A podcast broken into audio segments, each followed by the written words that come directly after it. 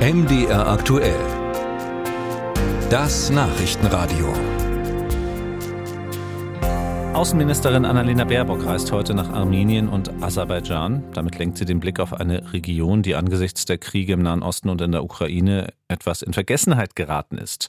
Auch wenn der jahrzehntelange Konflikt um die Region Bergkarabach durch den militärischen Sieg Aserbaidschans fürs Erste strategisch gelöst zu sein scheint, bleiben viele Fragen offen.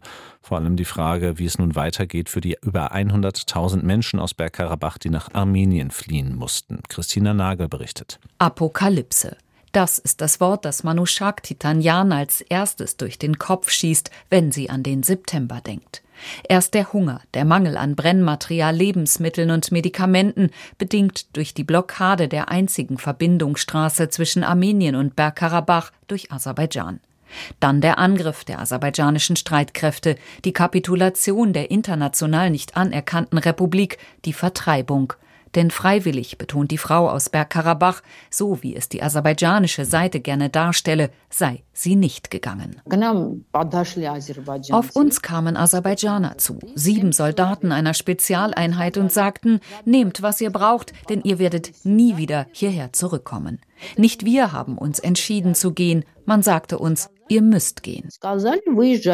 Die Architektin, die als Dekanin der Fakultät für Architektur der Technischen Universität in der Region gearbeitet hat, hat wie viele andere armenischstämmige Karabacher alles verloren. Ihre Arbeit, ihr Hab und Gut und, was aus ihrer Sicht noch viel schwerer wiegt, ihre Wurzeln.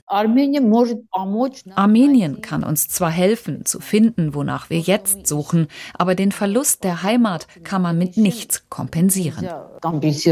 Das, wonach ein überwiegender Teil der über 100.000 Geflüchteten sucht, ist eine dauerhafte Bleibe. Eine Wohnung, ein Haus, ein Job. Die Mieten in den Städten aber, dort wo es Arbeit geben könnte, seien für die Geflüchteten unerschwinglich, sagt Manushak Titanyan. Der armenische Staat versuche zwar zu helfen, so gut es geht, doch die finanziellen Mittel sind begrenzt. Neben einer monatlichen Hilfe von umgerechnet 117 Euro hat der Staat jedem, ob Kind oder Rentner, einmalig 100.000 Dram ausgezahlt, umgerechnet rund 230 Euro. Dieses Geld reicht vielleicht, ich weiß nicht, um für ein paar Tage irgendwo zu wohnen und die notwendigsten Sachen zu kaufen.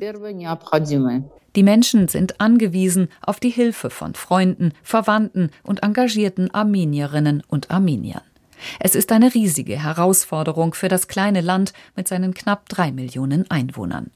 Und dann, sagt Manushak Titanyan mit ihrer ruhigen, überlegten Art, seien da ja auch noch die seelischen Wunden, die Kinder, die nach Hause wollten.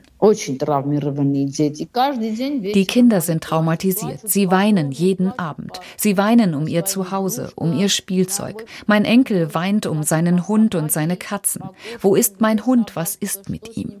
Es sind solche Sachen, bei denen es sehr schwierig wird. Sie träumt davon, eines Tages nach Bergkarabach zurückzukehren. An eine Friedenslösung glaubt sie allerdings ebenso wenig wie an Sicherheitsgarantien der aserbaidschanischen Seite. Wenn jemand kommt, um dich zu töten, worüber kannst du dann mit ihm reden? Wovon können wir reden, wenn sie nun behaupten, dass Teile Armeniens eigentlich Westaserbaidschan sind? Aber auch den Glauben an die Vermittler in dem seit Jahrzehnten andauernden Konflikt an Russland und die EU hat die Architektin verloren. Erwartungen hat sie an niemanden mehr, auch nicht an die deutsche Außenministerin, die sich heute in Armenien auch ein Bild der Lage der Geflüchteten aus Bergkarabach machen will. Christine Nagel berichtete.